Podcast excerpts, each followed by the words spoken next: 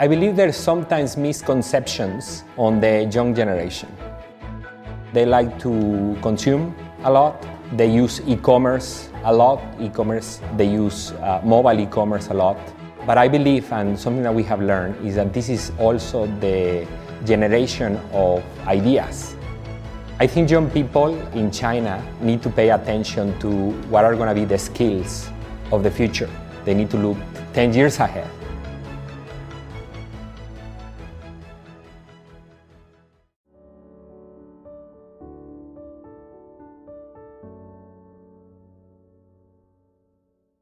The Dream Factory Innovation Hackathon is a program that we established across 12 cities to run a 52 hours innovation focused program where students come on a Friday, they get organized in teams, they put together ideas, and then they learn how to convert those ideas into a business plan in a 52 hour period. So we run the program in 12 cities with more than 1,400 students participating, representing almost 400 universities across China. There were many programs that I love. Some of the ideas to solve social problems in China, how to provide uh, job opportunities for people with hearing impaired, how to make bathrooms across China cleaner, how to help young people to live stronger lives. So some of the programs that I love were social in nature, and then there were other programs, business through technology, that were very interesting as well. The theme for our program is Innovation Changes Life. This goes to the story of our founders, graduate students getting together to build a company that now is a multinational company offering jobs to thousands of employees, serving millions of customers all around the world.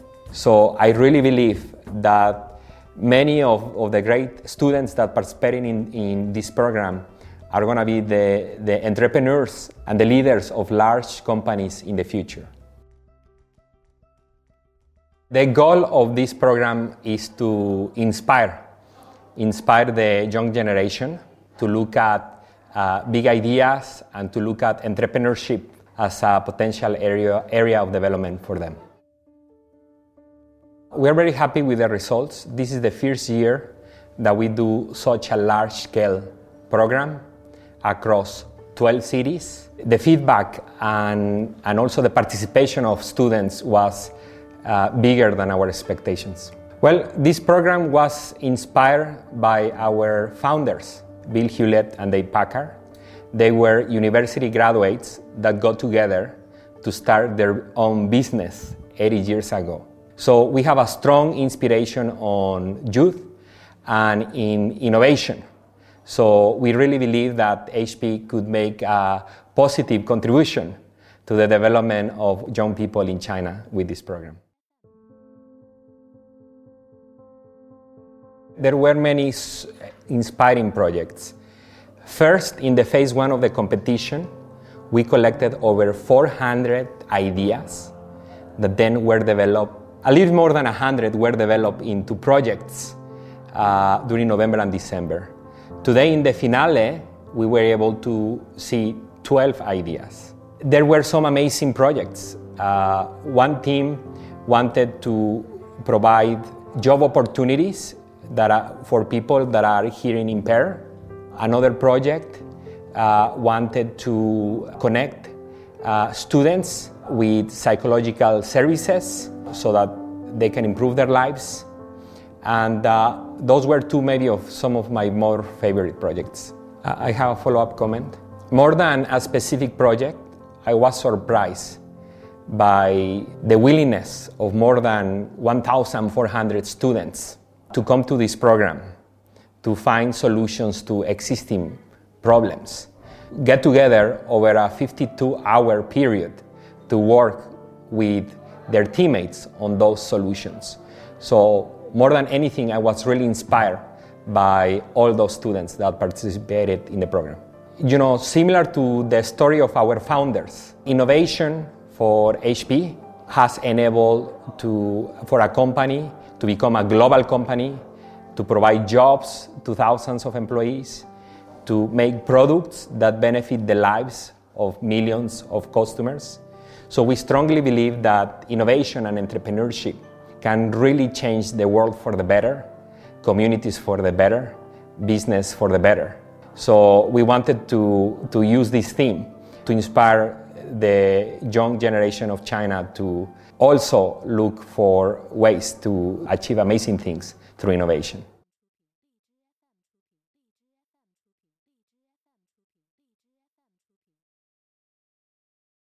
The young generation, millennials or Gen Z, there's different names to it, is quickly becoming the largest consumer market in China. And they are the better adopters of technology. So it's very important for HP to stay in touch with uh, this segment, to communicate with uh, these consumers, and to learn from them and also you know, figure out how we can better develop technology that can improve their lives. I believe there's sometimes misconceptions on the young generation. Yes, they like to consume a lot. They use e-commerce a lot. E-commerce. They use uh, mobile e-commerce a lot. But I believe, and something that we have learned, is that this is also the generation of ideas this young generation, uh, I believe, can see uh, opportunities and are very interested to explore their skills, to develop new interest areas, to explore new opportunities. And I think that's something very important to understand about this young segment. Our marketing efforts are very focused on engagement, uh, not only advertisement. We put that into action with some key programs like our HP Dream Factory program, that is an engagement platform with uh, students, university students, across more than 200 universities. It is a two way platform of engagement between the brand and the students, and that's a big focus area for us. I think young people uh, in China need to pay attention to what are going to be the skills of the future. They need to look 10 years ahead. What you can see as a trend is that China is going to take a larger role, a more important role in the world. More Chinese companies are going to be global companies. Therefore, young people, I think they need to focus on how to develop leadership skills, collaboration skills, multicultural skills to get them prepared to, to face the opportunities of the future. China is also becoming an innovation nation. So developing entrepreneurial skills is also something very important.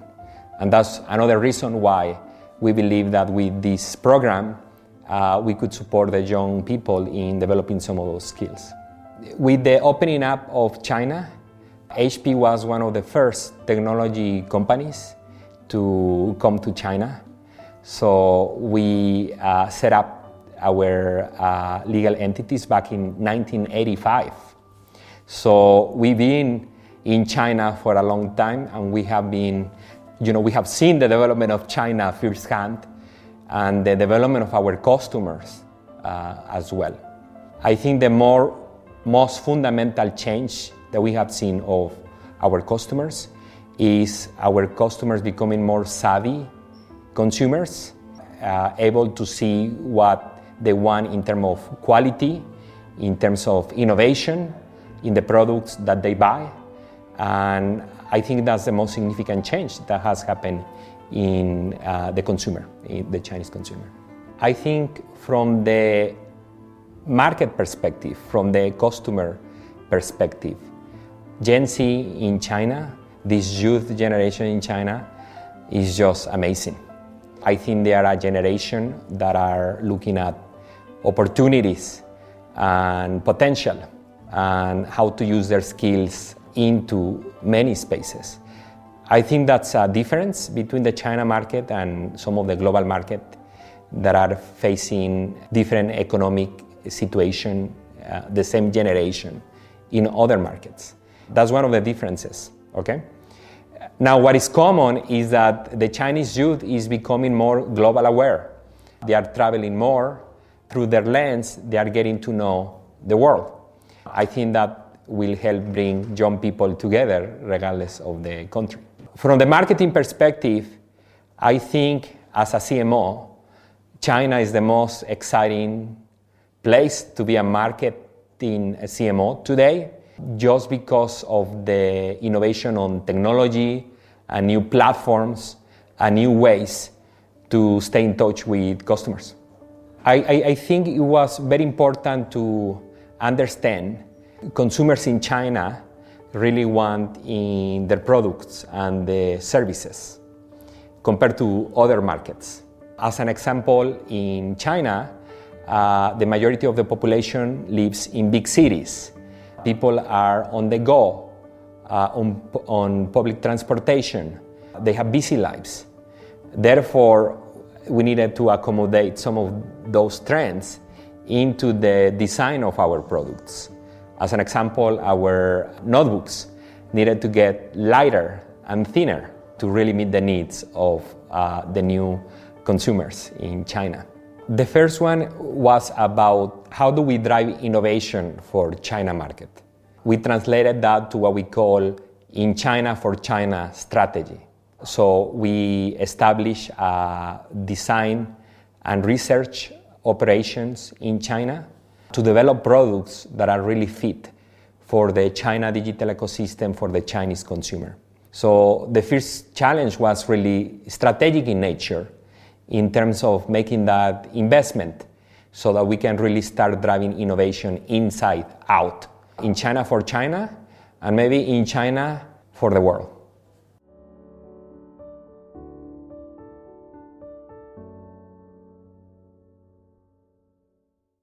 Very good question. Strong business acumen, that means understanding very well the, the business and the brand. Second is, I believe, multicultural awareness is very important because you need to understand what's really the, the inputs and the insights of the customers that you are serving anywhere in the world. I think that's the second skill.